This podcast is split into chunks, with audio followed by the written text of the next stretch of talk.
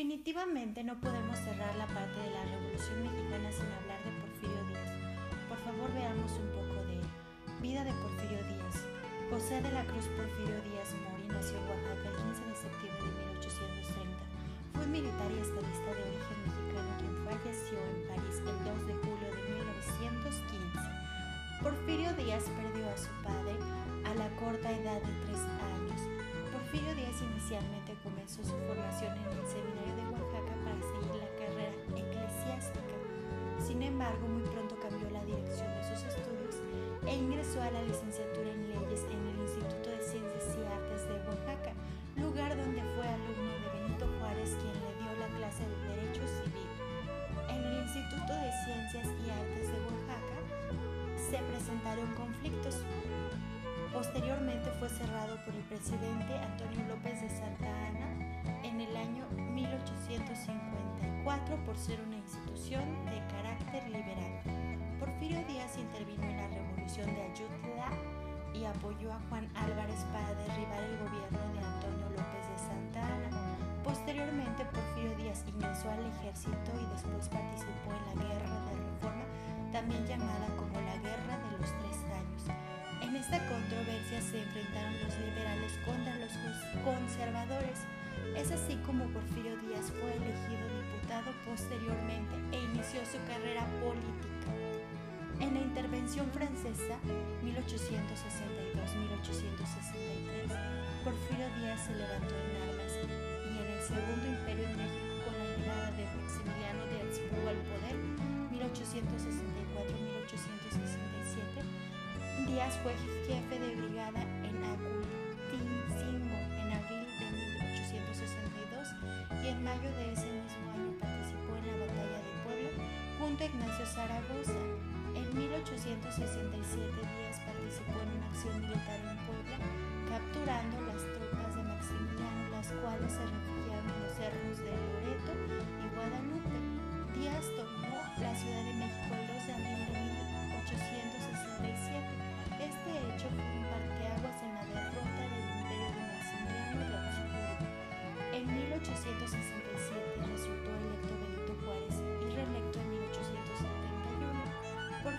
Lanzó el Plan de la Noria en el cual expresaba su descontento ante ello, es decir, contra la reelección y su apoyo a la Constitución de 1857,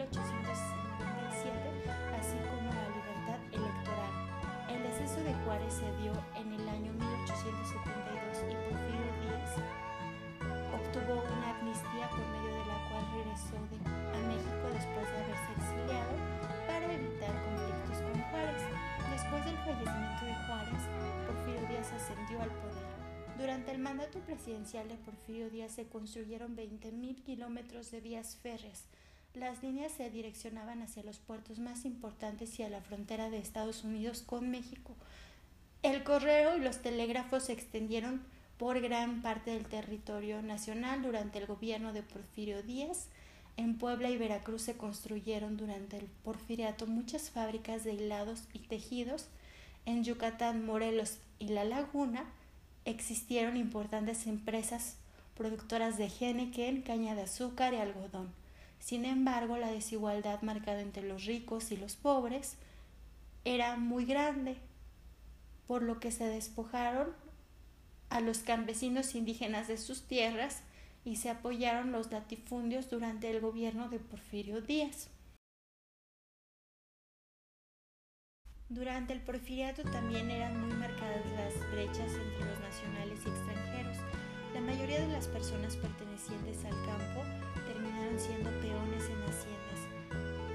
Sin embargo, hay que destacar que en el porfiriato se extendió la educación pública. Cada día existían más compañías de teatro presentes en México y actores provenientes de Europa laboraban aquí. En 1908 Porfirio Díaz dio una entrevista al periodista norteamericano James Craven, donde mencionó que México ya estaba preparado para tener elecciones libres. A partir de esta entrevista, nuevos líderes eligieron entre los que resalta Francisco y Madero, persona que viajó por todo México, la cual venía de una familia de hacendados y de mucha influencia. Madero fundó el partido antireeleccionista y se postuló como candidato de este. Además, se dedicó a viajar por todo el país para explicar sus pensamientos políticos. Este acontecimiento no era visto desde Juárez. Su campaña política resultó ser tan exitosa que se transformó en un peligro para el presidente Porfirio Díaz, motivo por el cual antes las elecciones de 1910 fue detenido en Monterrey y encarcelado en la ciudad de San Luis Potosí. Desde ahí, Madero se enteró de la noticia de que una vez más Porfirio Díaz se había reelegido como presidente. Posteriormente, a Francisco I. Madero se le concedió una fianza y fue exonerado de prisión,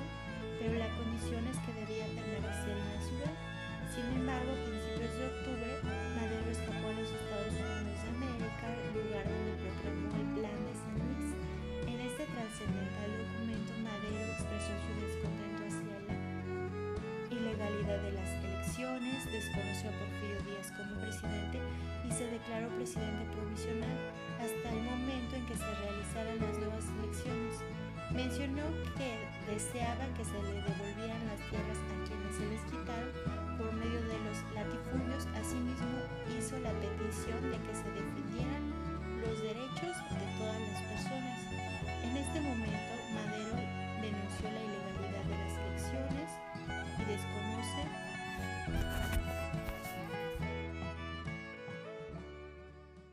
En este documento, Madero denunció la ilegalidad de las elecciones y desconoció a Porfirio Díaz como presidente. Se declaró él mismo el presidente provisional dados los resultados hasta que se realizaran las nuevas elecciones. Además, prometió que se devolverían las tierras a quienes hubieran sido despojadas de ellas y pidió que se defendiera el sufragio efectivo y la no reelección de los presidentes mexicanos. Francisco y Madero también hizo un llamamiento al pueblo para que el día 20 de noviembre del año 1910 se levantara en armas y derrocara del poder al dictador Porfirio Díaz. Ante esto, el ejército de Porfirio Díaz, que se había mantenido siempre en paz por muchas décadas, se perfiló fuerte, aunque en realidad aún era débil. Es importante recordar que los grandes estrategas recomiendan a los gobiernos que nunca se muestren débiles ante sus enemigos. Hay varios libros de eso, como El arte de la guerra. Ante el descontento general, se fueron debilitando poco a poco las fuerzas de Porfirio Díaz. Sin embargo, en solo seis meses las fuerzas maderistas triunfaron frente a a las fuerzas de Porfirio Díaz. Finalmente la acción definitiva fue que Pascual Orozco y Pancho Villa se unieron a Madero en mayo de 1911, firmando la paz entre las fuerzas de Díaz y los maderistas. Ante este acontecimiento, Porfirio Díaz renunció finalmente a la presidencia después de haberlo ocupado desde el año 1976 hasta el año 1911. Posteriormente sube a la presidencia Francisco I. Madero después de ser el presidente electo y Porfirio Díaz en cambio salió rumbo a Francia lugar donde murió en el año 1915.